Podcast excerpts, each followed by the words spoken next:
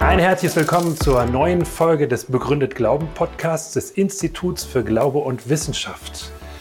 Unser Ziel ist, Glaube und Wissenschaft in einen fruchtbaren Dialog zu bringen, zu zeigen, wie Glaube sich begründen lässt und mit welchen Anfragen er sich auseinandersetzen darf und muss. Ich wünsche viel Freude mit der Folge.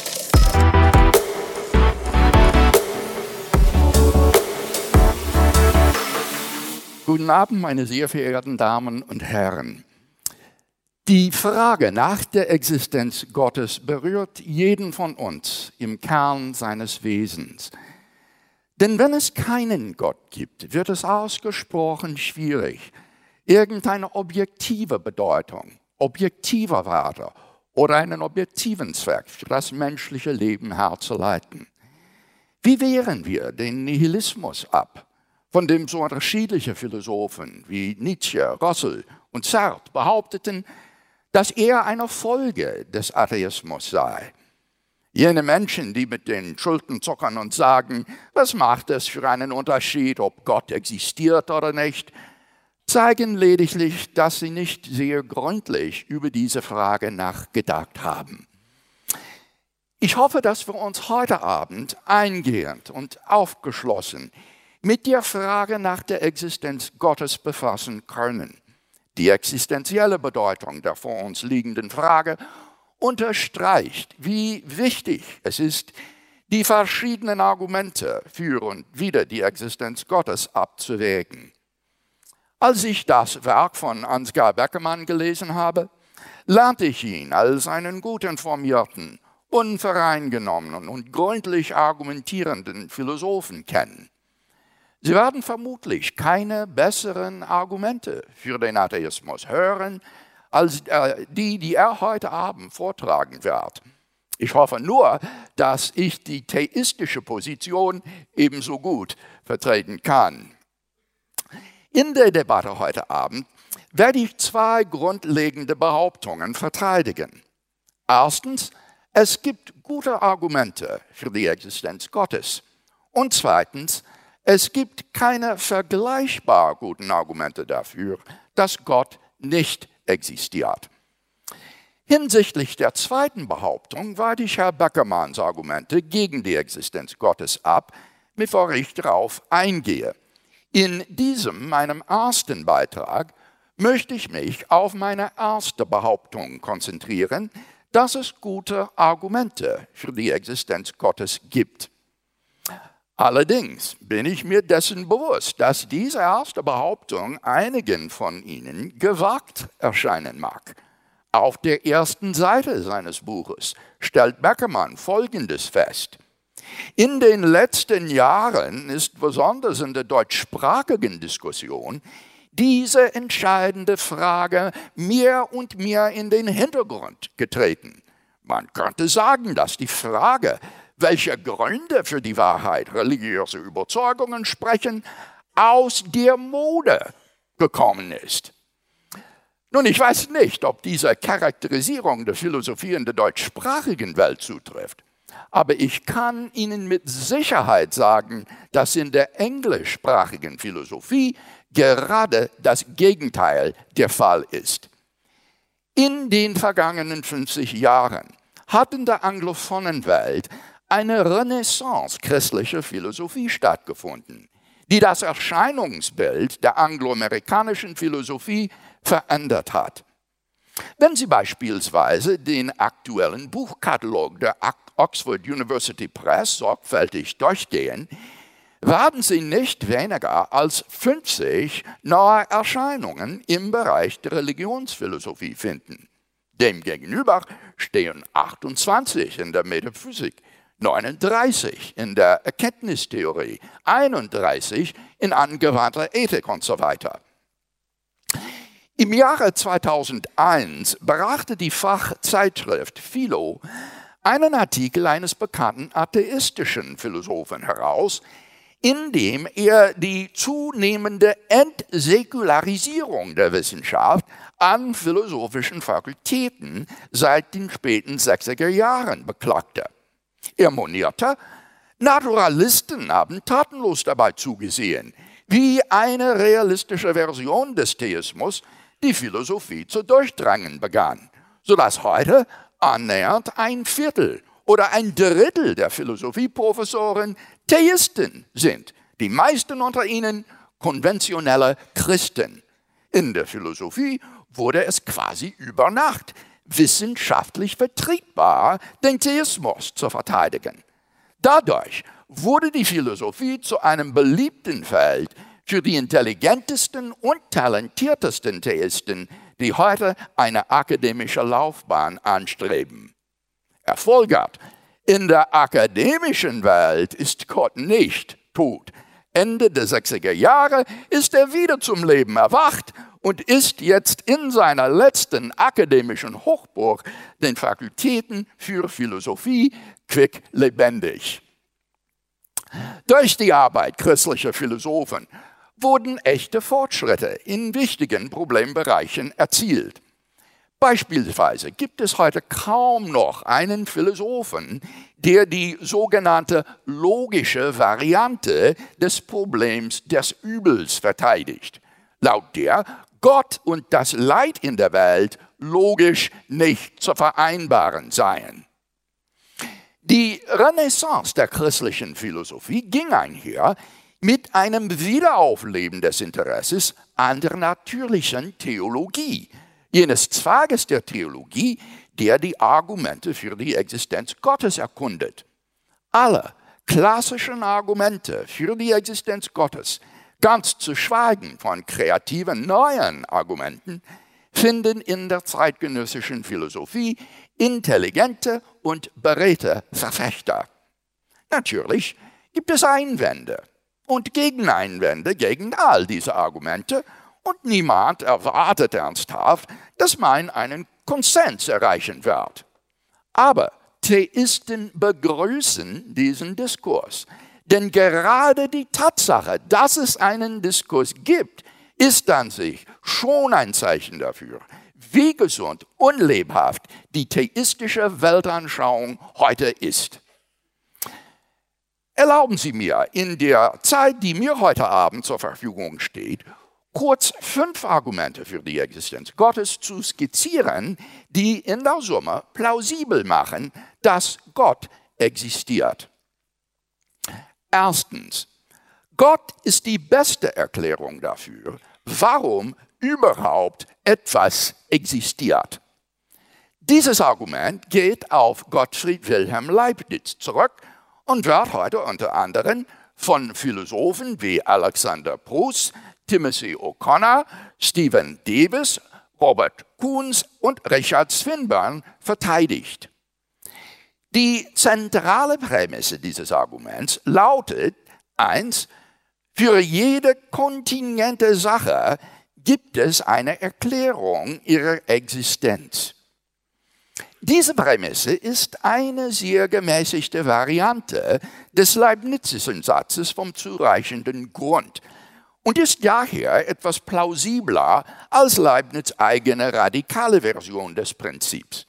Sie verlangt lediglich, dass es bei existierenden Dingen oder im Sprachgebrauch der Metaphysik Substanzen Erklärungen dafür gibt, warum sie existieren und nicht vielmehr nicht existieren. Prämisse 1 ist nicht nur die der modernen Wissenschaft zugrunde liegende Standardannahme, sie ist auch überaus vernünftig. Angenommen, Sie wandern durch einen Wald und stoßen dort auf einen am Boden liegenden Ball. Sie würden sich natürlich fragen, wie er dorthin gekommen ist. Würde nun der Freund, mit dem Sie wandern, sagen, vergiss es, er existiert einfach, dafür gibt es keine Erklärung. Würden Sie denken, dass er entweder scherzt oder einfach nur weitergehen will. Niemand würde die Vorstellung ernst nehmen, dass der Ball einfach so ohne irgendeine Erklärung existiert. Nun beachte man aber, dass ein bloßes Ausdehnen der Größe des Balls, bis er gar deckungsgleich mit dem Universum ist, nichts dazu beiträgt, eine Erklärung für seine Existenz zu liefern.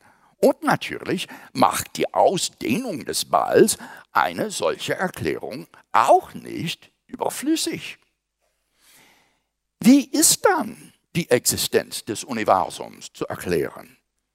Die Erklärung des Universums kann nur in einer transzendenten Wirklichkeit, außerhalb des Universums, jenseits von Raum und Zeit liegen, welche in ihrer Existenz metaphysisch notwendig ist.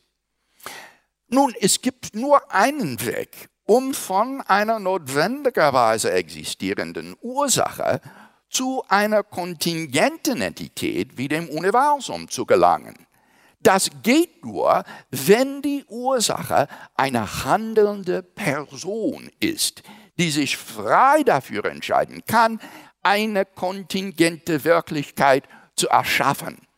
Daraus folgt, dass die beste Erklärung für die Existenz des kontingenten Universums ein transzendentes, persönliches Wesen ist. Genau das meint man mit Gott. Wir können diese Argumentation wie folgt zusammenfassen. Eins, jede kontingente Sache hat eine Erklärung für ihre Existenz. Zwei, wenn es für die Existenz des Universums eine Erklärung gibt, dann ist diese Erklärung ein transzendentes, persönliches Wesen. Drei, das Universum ist eine kontingente Sache. Vier, also gibt es für die Existenz des Universums eine Erklärung. Fünf, also ist ein transzendentes, persönliches Wesen die Erklärung für das Universum. Genau das meint man mit Gott. Zweitens, Gott ist die beste Erklärung für den Ursprung des Universums. Dieses Argument, das seine Wurzeln im antiken christlichen und islamisch-mittelalterlichen Denken hat, wird unter anderem von Philosophen wie Stuart Hackett, David Oderbach, Robert Kunz, Alexander Pruss und Mark Nowacki verteidigt. Die zentrale Prämisse dieses Arguments ist wiederum die erste. Eins, das Universum begann zu existieren. Wir haben sowohl mächtige philosophische Gründe als auch starke empirische Belege dafür, dass das Universum nicht ewig in die Vergangenheit zurückreicht, sondern vor einer endlichen Zeit einen absoluten Anfang hatte. Erstens Argumente, die von der Unmöglichkeit ausgehen, dass eine aktual unendliche Anzahl von Dingen existiert. Zweitens Argumente, die von der Unmöglichkeit ausgehen, etwas aktual Unendliches durch aufeinanderfolgende Addition zu bilden. Drittens, Belege im Zusammenhang mit der Ausdehnung des Universums. Und viertens, Belege im Zusammenhang mit dem zweiten Hauptsatz der Thermodynamik. In meinen Publikationen habe ich diese vier Gesichtspunkte ausführlich behandelt. Erfreulicherweise muss ich das heute Abend nicht tun, weil Herr Beckermann diese Tatsache nicht bestreitet, sondern mir darin zustimmt, wenn er schreibt, empirisch spricht ja viel dafür, dass die Welt tatsächlich einen Anfang hat. Dann stellt sich jedoch zwangsläufig die Frage, warum ist das Universum entstanden? Was ließ das Universum entstehen? Es muss eine transzendente Ursache gegeben haben, die das Universum ins Dasein brachte. Denn wäre das Universum ohne jegliche Ursache aus dem Nichts entstanden, wäre das schlimmer als Magie, wenn wir Magie ablehnen, sollten wir auch jeden Versuch zurückweisen, dem Argument mit der Behauptung zu entgehen, das Universum sei unverursacht entstanden. Wir können unsere Argumentation soweit wie folgt zusammenfassen. Eins, das Universum begann zu existieren. Zwei, wenn das Universum zu existieren begann, hat das Universum eine transzendente Ursache. Drei, also hat das Universum eine transzendente Ursache.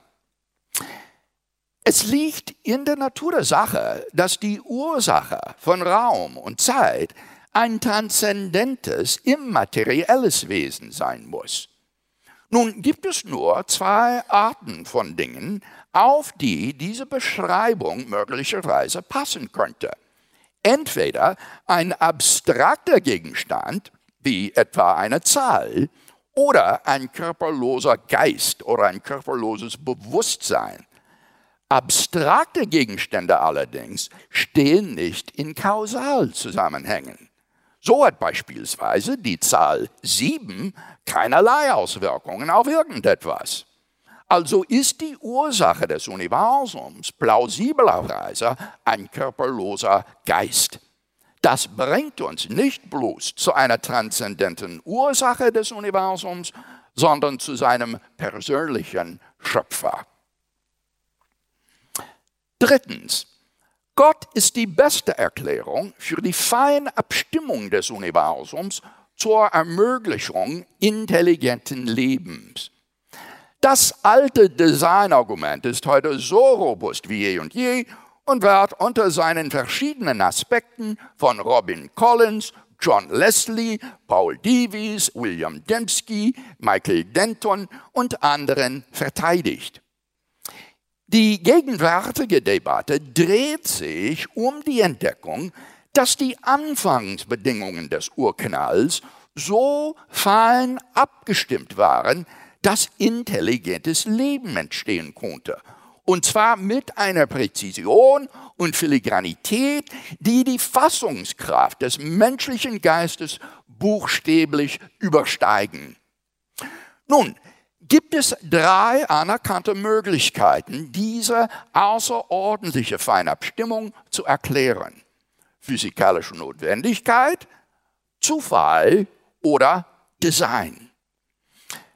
Physikalische Notwendigkeit jedoch ist keine plausible Erklärung, weil die fein abgestimmten Konstanten und Größen von den Naturgesetzen unabhängig sind Folglich sind sie nicht physikalisch notwendig. Könnte es also sein, dass die Feinabstimmung auf Zufall beruht? Das Problem bei dieser Erklärung liegt darin, dass die Wahrscheinlichkeit der Entstehung eines Universums, in dem unsere Naturgesetze gelten und in dem Leben entstehen kann, so verschwindend gering ist, dass sie vernünftigerweise nicht in Erwägung gezogen werden kann. Deshalb sahen sich die Befürworter der Zufallshypothese gezwungen, die Existenz eines Multiversums zu postulieren, also eines Ensembles vieler, möglichst unendlich vieler und zufällig geordneter Universen, sodass einige Universen, in denen Leben entstehen kann, per Zufall irgendwo im Multiversum auftreten würden. Diese Hypothese ist nicht bloß eine verschwenderische Extravaganz, um es mit den Worten von Richard Dawkins zu sagen, sie ist auch einem unüberwindbaren Einwand ausgesetzt. Bei weitem die meisten der beobachtbaren Universen in einem Multiversum wären Welten, in denen ein einzelnes Gehirn aus dem Vakuum ins Dasein schwankt und seine ansonsten leere Welt beobachtet. Wäre also unsere Welt einfach nur ein zufälliges Mitglied in einem Multiversum, dann sollten wir solche Beobachtungen machen können. Da das nicht der Fall ist, ist die Multiversum-Hypothese eindeutig widerlegt. Also ist Zufall ebenfalls keine gute Erklärung. Daraus folgt, dass Design die beste Erklärung für die Feinabstimmung des Universums ist. Somit ist die Feinabstimmung des Universums ein Indiz für einen kosmischen Designer. Viertens, Gott ist die beste Erklärung für objektive moralische Werte und Pflichten in der Welt. Eine Reihe von Ethikern, darunter Robert Adams, William Olston, Mark Linville, Paul Copan, John Hare, Stephen Evans und andere, haben verschiedene moralische Argumente für die Existenz Gottes verteidigt. In unserer moralischen Erfahrung erfassen wir moralische Werte und Pflichten, die sich als objektiv bindend und wahr aufdrängen. Zum Beispiel erkennen wir alle an, dass es falsch ist, mit einer automatischen Feuerwaffe in eine Grundschule zu gehen und kleine Jungen und Mädchen sowie ihre Lehrer zu erschießen. Vom naturalistischen Standpunkt aus ist daran jedoch nichts wirklich falsch. Nach Ansicht von Beckermann sind Menschen bloß biologische Maschinen. Moralische Werte sind dieser Auffassung nach einfach nur subjektive Nebenprodukte biologischer Evolution und sozialer Konditionierung. Der österreichische Philosoph Alex Rosenbach ist schonungslos ehrlich im Hinblick auf die Implikationen dieses Naturalismus. Er erklärt, so etwas wie moralisch richtig oder falsch gibt es nicht. Individuelles menschliches Leben ist sinnlos und ohne letzten moralischen Wert. Wir müssen die Tatsache ins Auge blicken, dass der Nihilismus wahr ist. Im Gegensatz dazu ist der Theist imstande, objektive moralische Werte in Gott und unsere moralischen Pflichten in seinen Geboten zu verankern. Der Theist hat demnach Erklärungsmöglichkeiten, die dem Atheisten fehlen, um objektive moralische Werte und Pflichten zu begründen. Wenn Sie also glauben, dass bestimmte Dinge gut oder böse sind, dann sollten Sie sich mit dem Theismus befassen. Somit können wir wie folgt argumentieren. Eins, es gibt objektive moralische Werte und Pflichten. Zwei, würde aber Gott nicht existieren, gäbe es keine objektiven moralischen Werte und Pflichten. Drei, also existiert Gott. Fünftens, Gott ist die beste Erklärung für die historischen Fakten über Jesus von Nazareth. Dieses Argument findet in Wolfhard Pannenberg, Thomas Reit, Michael Lecona, Dale Allison, Timothy McGraw, Richard Swinburne und anderen eloquenter Fürsprecher. In der heutigen Zeit haben Historiker einen gewissen Konsens darüber erzielt, dass Jesus mit einem beispiellosen Bewusstsein göttlicher Autorität auftrat. Jene Autorität nämlich, an der Stelle Gottes zu stehen und zu sprechen. Sein Anspruch bestand darin, dass das Königreich Gottes in ihm selbst gekommen sei, wobei er als sichtbares Zeugnis dieser Tatsache viele Wunderwerke und Geister austrieb. Der überragende Nachweis seines Anspruchs aber ist seine Auferstehung von den Toten. Wenn Jesus von den Toten auferstanden ist, dann, so scheint es, haben wir es mit einem Wunder göttlichen Ursprungs zu tun und folglich mit einer Tatsache, die für die Existenz Gottes spricht. Nun bin ich mir dessen bewusst, dass die meisten Menschen wahrscheinlich denken, dass die Auferstehung Jesu etwas ist, was man einfach im Glauben annimmt oder nicht. Als Ergebnis meines Promotionsstudiums bei dem kürzlich verstorbenen Wolfhard Pannenberg an der Ludwig-Maximilians-Universität München musste ich jedoch feststellen, dass es tatsächlich drei Fakten gibt, die heute von der Mehrheit der Historiker anerkannt werden und die nach meinem Dafürhalten am besten durch die Auferstehung Jesu zu erklären sind. Fakt Nummer eins. Am Sonntag nach Jesu Kreuzigung wurde sein Grab von einer Gruppe seiner weiblichen Nachfolger, Lea, vorgefunden. Fakt Nummer zwei. Zu verschiedenen Anlässen wurde Jesus nach seinem Tod von unterschiedlichen Einzelpersonen und Gruppen lebend gesehen. Und Fakt Nummer drei, die ersten Jünger glauben auf einmal an die Auferstehung Jesu obwohl sie alle Voraussetzungen erfüllten, gerade das Gegenteil zu glauben.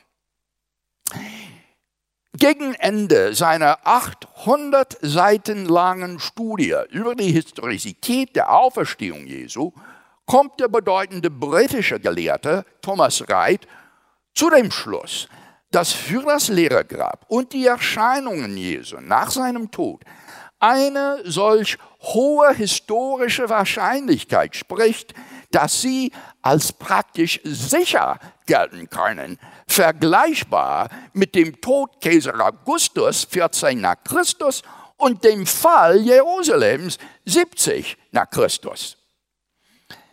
Naturalistische Bestrebungen, diese drei bedeutenden Tatsachen wegzuerklären, zum Beispiel, die Jünger haben die Leiche gestohlen oder Jesus war nicht wirklich tot, stoßen in der heutigen Wissenschaft auf allgemeine Ablehnung. Die schlichte Tatsache ist, dass es einfach keine plausible, naturalistische Erklärung dieser Fakten gibt. Deswegen, so scheint mir, kann der Christ mit hinreichender Berechtigung glauben, dass Jesus von den Toten auferstanden ist und derjenige war, der er zu sein beanspruchte. Aber daraus folgt, dass Gott existiert. So haben wir aufgrund der Tatsachen, die die Auferstehung Jesu betreffen, ein gutes induktives Argument für die Existenz Gottes. Fassen wir zusammen. Wir haben fünf Gesichtspunkte betrachtet, in denen Gott eine bessere Erklärung der Welt liefert als der Atheismus. Erstens, Gott ist die beste Erklärung dafür, warum überhaupt etwas existiert. Zweitens, Gott ist die beste Erklärung für den Ursprung des Universums. Drittens, Gott ist die beste Erklärung für die Feinabstimmung des Universums als Voraussetzung für intelligentes Leben. Viertens, Gott ist die beste Erklärung für objektive moralische Werte und Pflichten in der Welt. Und fünftens, Gott ist die beste Erklärung für die historischen Fakten von Jesus, über Jesus von Nazareth. Aus all diesen Gründen denke ich, dass der Glaube an Gott überaus vernünftig ist. Meine Damen und Herren, eine ganz kurze Vorbemerkung. Die PowerPoint-Folien, äh, die mein Statement begleiten, sehen etwas anders aus als die, die Sie bis jetzt gesehen haben. Ich bin etwas altmodisch, ich vertraue mir dem Wort. Nur, dass Sie sich nicht wundern. Ohne Zweifel hat Professor William Lane Craig eine Reihe von sehr gewichtigen Argumenten vorgetragen, die alle für die Existenz Gottes zu sprechen scheinen. In meinem Eröffnungsstatement möchte ich zwei Dinge tun. Ich möchte zwei Kritikpunkte anführen mit dem Ziel, dass Ihnen vielleicht doch Zweifel an der Überzeugungskraft der Argumente von William Lane Craig kommen. Und ich möchte dann auf das Problem des Übels eingehen, auf dem sich nach allgemeiner Auffassung eines der wichtigsten Argumente gegen die Existenz eines christlich verstandenen Gottes sprechen. Die Kernprämisse des ersten Arguments Craigs ist eine bestimmte Version des Prinzips vom zureichenden Grund, die David Hume so formuliert hat. Was zu existieren anfängt, muss einen Grund seiner Existenz haben. Für viele, auch für viele Philosophen, war und ist dieses Prinzip über jeden Zweifel erhaben. Für Descartes etwa war es intuitiv gewiss, schon das natürliche Licht zeige uns seine unbezweifelbare Wahrheit. Doch Hume säte erste Zweifel, indem er argumentierte, dass wir die Wahrheit dieses Prinzips vom zureichenden Grund auf jeden Fall nicht a priori erkennen können. Denn erstens, so Hume folgt aus der Annahme, dieses Prinzip sei falsch, keinerlei Widerspruch. Und zweitens seien zumindest bisher alle Versuche gescheitert, dieses Prinzip deduktiv zu begründen. Das hat Hume Mitte des 18. Äh, Jahrhunderts gesagt und es gilt heute noch. Heute sprechen sogar die empirischen Wissenschaften gegen die Wahrheit des Prinzips vom zureichenden Grund. Denn wenn die Quantenphysik recht hat, gibt es zumindest für einige Ereignisse tatsächlich überhaupt keine Ursache, zumindest keine hinreichende Ursache. Es hat zwar lange gedauert, bis dies allgemein akzeptiert wurde, aber heute geht man davon aus, dass es zum Beispiel für den Zeitpunkt, zu dem ein Radiumatom zerfällt, weder einen Grund noch eine Ursache gibt. Radium hat eine Halbwertszeit von 1602 Jahren. Das heißt, von einer bestimmten Menge von Radiumatomen wird in dieser Zeit die Hälfte zerfallen sein. Aber von einem einzelnen Radioatom, Radiumatom können wir nicht nur nicht sagen, wann genau es zerfallen wird, dies ist vielmehr objektiv unbestimmt. Für diesen Zeitpunkt gibt es nach allem, was wir wissen, weder Grund noch Ursache. Und dasselbe gilt nicht nur für manche Ereignisse, es gilt auch für die Existenz mancher Elementarteilchen. Entschuldigen Sie die etwas komplizierte Physik, die jetzt folgen wird. Ich glaube, das Prinzip ist klar.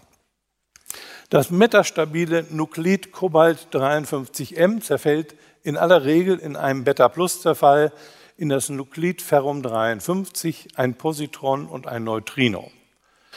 In einigen wenigen Fällen, 1,5 Prozent, findet jedoch eine Protonenemission statt und das Nuklid zerfällt unter Aussendung eines Protons in das Nuklid Ferrum 52. Wenn im ersten Fall ein Positron entsteht, es, gibt es für die Existenz dieses Teilchens in meinen Augen daher keinerlei zureichenden Grund. Denn es gibt keinen zureichenden Grund dafür, dass das Nuklid Cobalt 53N in einem Beta-Zerfall in ein Eisennukleid übergeht. Mit einer gewissen, wenn auch geringen Wahrscheinlichkeit hätte auch eine Protonenemission stattfinden können. Es ist also zwar wahrscheinlich, dass ein Positron entsteht, aber es hätte auch nicht entstehen können. Mir scheint daher, dass wir festhalten müssen, das Prinzip vom zureichenden Grund lässt sich nicht nur nicht a priori als wahr erweisen, nach allem, was wir heute über die Welt wissen, ist dieses Prinzip sogar empirisch falsch.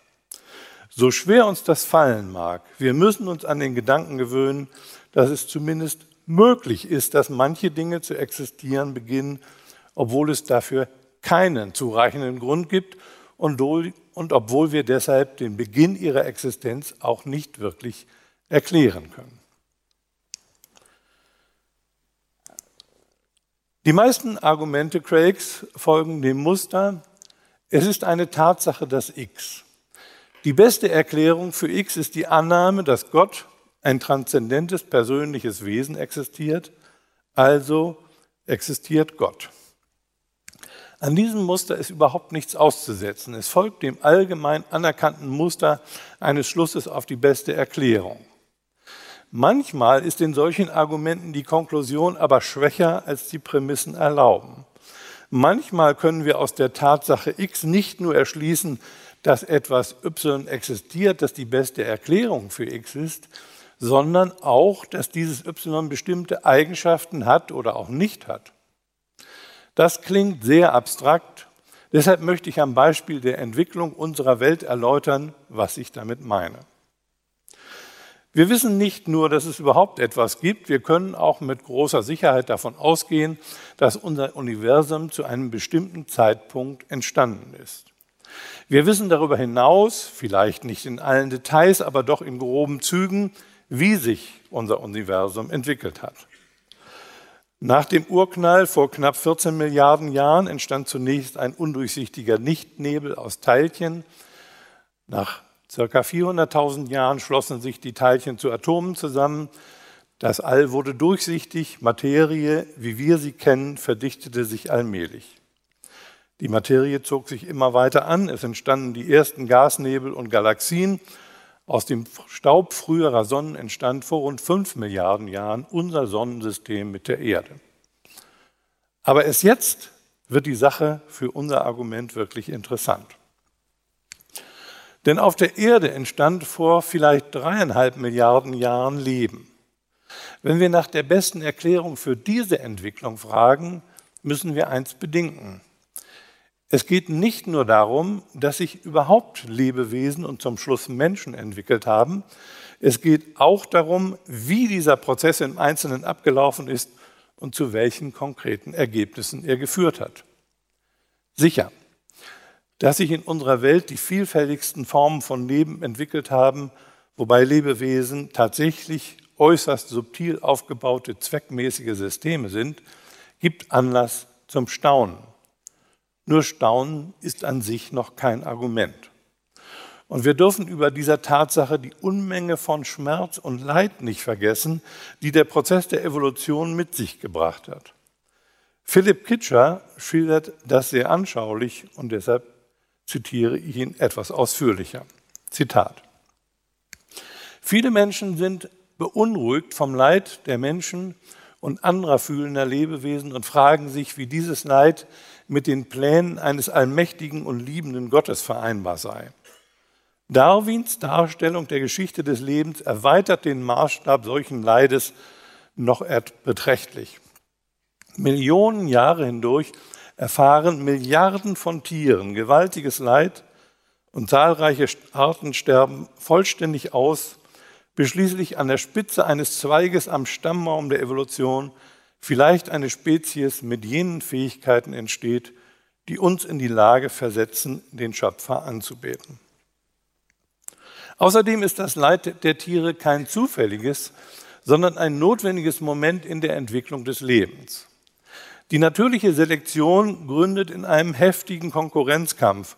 Und auch wenn nicht immer die rücksichtslosesten das Rennen machen, bringt sie doch in zahlreichen Fällen eine Natur mit Zähnen und Klauen rot von Blut hervor. Unsere Vorstellung göttlicher Vorsehung muss davon ausgehen, dass dieser Schöpfer eine aberwitzige Geschichte konstruiert hat. Eine Geschichte des Lebens mit, dem mit einem dem Hauptereignis vorangegangenen Vorspiel, das fast drei Milliarden Jahre währte und das oft grausame Leiden unzähliger fühlender Lebewesen umfasst. Ein Leiden, das keine bloße Nebenfolge darstellt, sondern konstitutiver Bestandteil des vom Schöpfer gewählten Drehbuchs ist. Ende des Zitats. Wer argumentiert, die Tatsache, dass wir in einer Welt leben, in der die Naturgesetze die Evolution hochkomplexer Lebewesen erlauben, zeige doch, dass diese Welt ihren Ursprung in einem intelligenten Schöpfer haben müsse, darf diese negativen Aspekte der Evolution nicht ausblenden. Hätte ein allmächtiger, allwissender, vollkommen guter Schöpfer die Naturgesetze nicht so einrichten können, dass sich Lebewesen in einem Prozess entwickeln, der ohne Leid und Grausamkeit auskommt?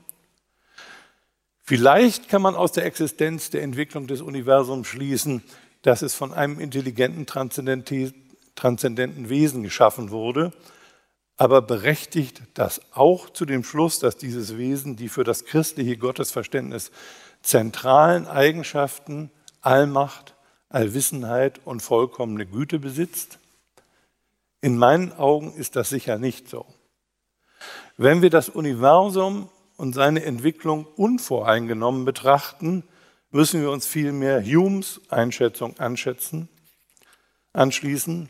Nach allem, was wir wissen, ist diese Welt, sofern man einen höheren Maßstab anlegt, sehr fehlerhaft und unvollkommen. Vielleicht war sie bloß der erste noch ungeübte Versuch einer Gottheit im Kindesalter, die später beschämt über ihre schwache Vorstellung die Flinte ins Korn warf.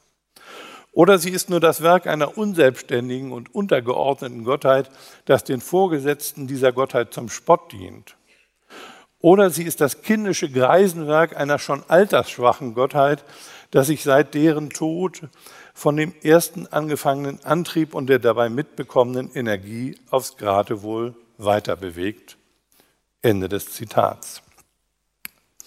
Schon in der Antike wurde deshalb vielfach angenommen, dass nicht Gott die Welt erschaffen hat, sondern ein nachgeordneter Demiurg.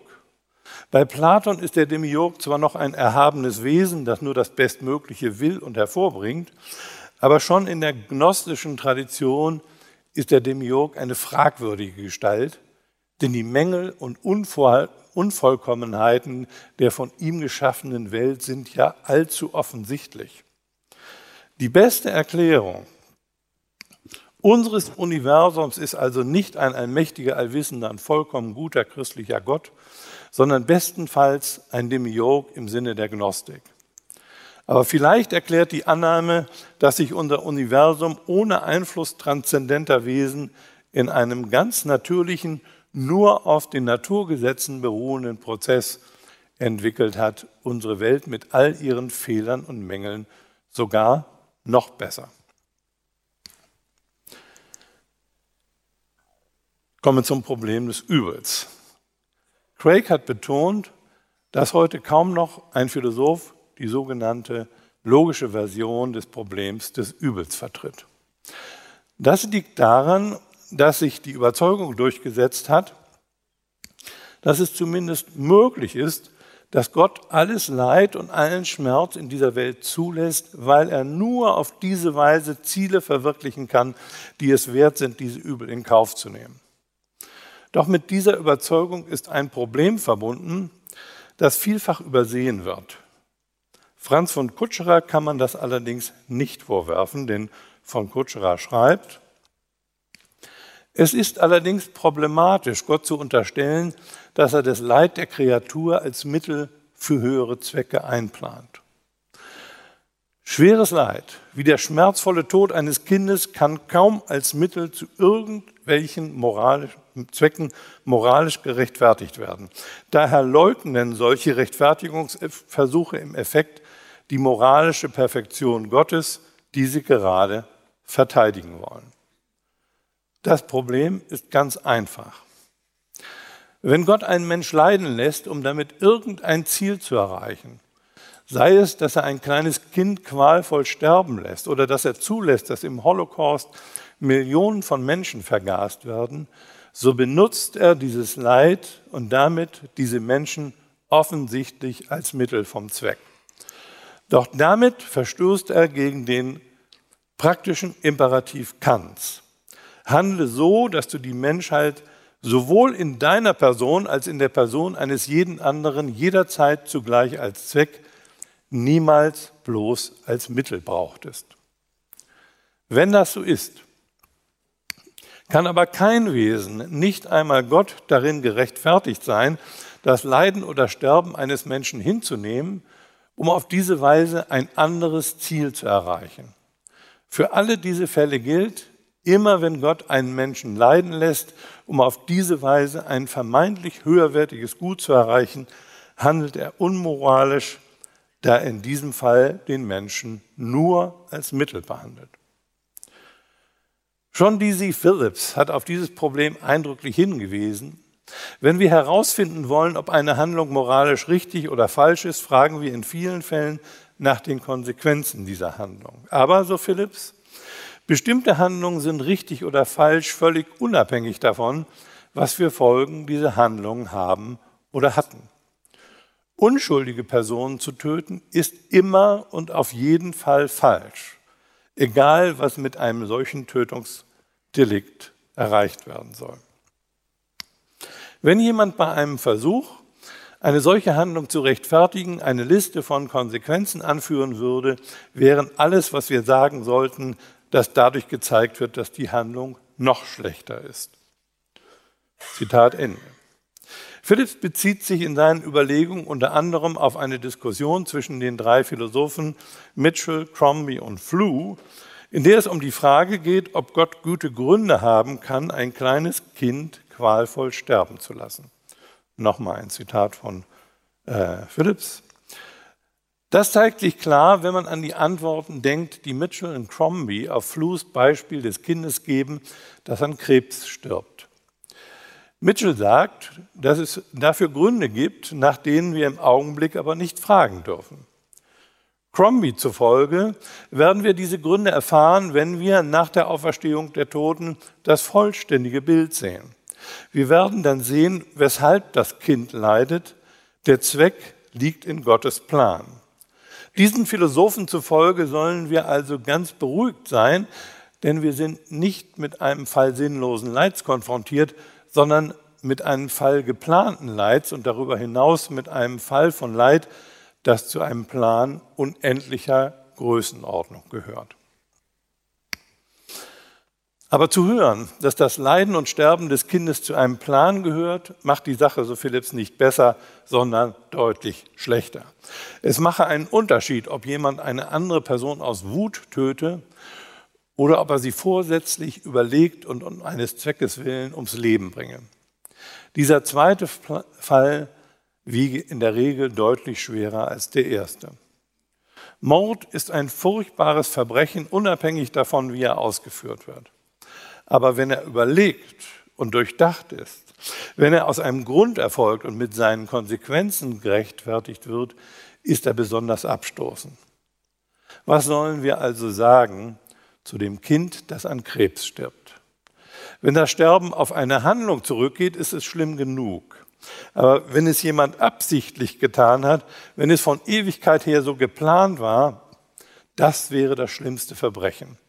Wenn Gott ein solcher Akteur ist, kann er seine Handlungen nicht rechtfertigen, dann offenbart das nur seine bösartige Natur.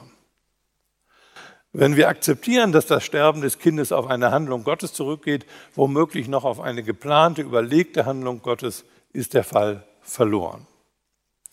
Mitchells und Crombies Argumente sind jedoch hinreichende Gründe, um Gott schuldig zu sprechen. Sie sind davon überzeugt, dass Gott für das Übel in der Welt verantwortlich gemacht werden muss. Aber wir, so sagen sie, müssen warten, bis wir von den Toten auferstanden sind, um Gottes Verteidigung zu hören. Und so sagen sie weiter, diese Verteidigung wird darin bestehen, dass Gott die Konsequenzen aufführt, um deren Willen er das Übel zugelassen hat. Mehr muss nicht gesagt werden. Gott ist schuldig. Denn wir sind davon überzeugt, dass keine Konsequenzen rechtfertigen können, dass Kinder zu Tode gequält werden. Einem solchen Übel ein Ziel oder einen Zweck zu geben, heißt, das Übel noch zu vergrößern. Aus dieser Falle kann man nach Philipps nur entkommen, wenn man leugnet, dass der Tod des Kindes auf ein aktives Tun Gottes zurückgeht. Aber das reicht nicht aus. Denn nicht nur aktives Tun kann moralisch verwerflich sein, auch das Unterlassen zum Beispiel einer möglichen Hilfeleistung unterliegt der moralischen Bewertung. Und dass Gott, wenn er das Kind qualvoll sterben lässt, es unterlässt, das Kind zu retten, ist unbezweifelbar wahr. Darüber hinaus gelten für Unterlassung dieselben Argumente, so wie kein möglicher Zweck es rechtfertigen kann, ein unschuldiges Kind zu töten, kann auch kein möglicher Zweck zur Rechtfertigung einer unterlassenen Hilfeleistung herangezogen werden. Unterlassene Hilfeleistungen können nur durch Unvermögen entschuldigt werden und das kann es bei Gott nicht geben. Das logische Problem des Übels ist also keineswegs gelöst, denn es sollte deutlich geworden sein, dass es Fälle von Schmerz, Leid und Tod gibt, die Gott nicht verhindert, obwohl er dies könnte, und für die gilt, keine wie auch immer geartete Konsequenz kann diese unterlassene Hilfeleistung rechtfertigen. Denn unterlassene Hilfeleistung um einer solchen Konsequenz willen würde in jedem Fall dieser Fälle bedeuten, dass ein Mensch nur als Mittel behandelt wird. Ein kurzes Fazit dieses ersten Teils. Ich hoffe, ich habe mit diesen Überlegungen bei Ihnen einige Zweifel sehen können, Zweifel zumindest daran, dass ein christlich verstandener Gott die beste Erklärung für die Welt ist, in der wir wirklich leben.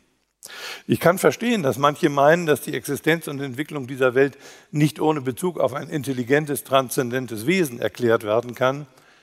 Ich kann aber nicht verstehen, wenn sie darüber hinaus die Auffassung vertreten, unsere Welt spreche dafür, dass dieses Wesen allmächtig, allwissend und vollkommen gut sei. Nüchtern betrachtet spricht unsere Welt eher für einen gnostisch verstandenen Demiurgen. Aber ehrlich gesagt, die Annahme, dass sich unser Universum ohne Einfluss transzendenter Wesen in einem ganz natürlichen, nur auf den Naturgesetzen beruhenden Prozess entwickelt hat, erscheint mir attraktiver als die Annahme eines solchen Demiurgen.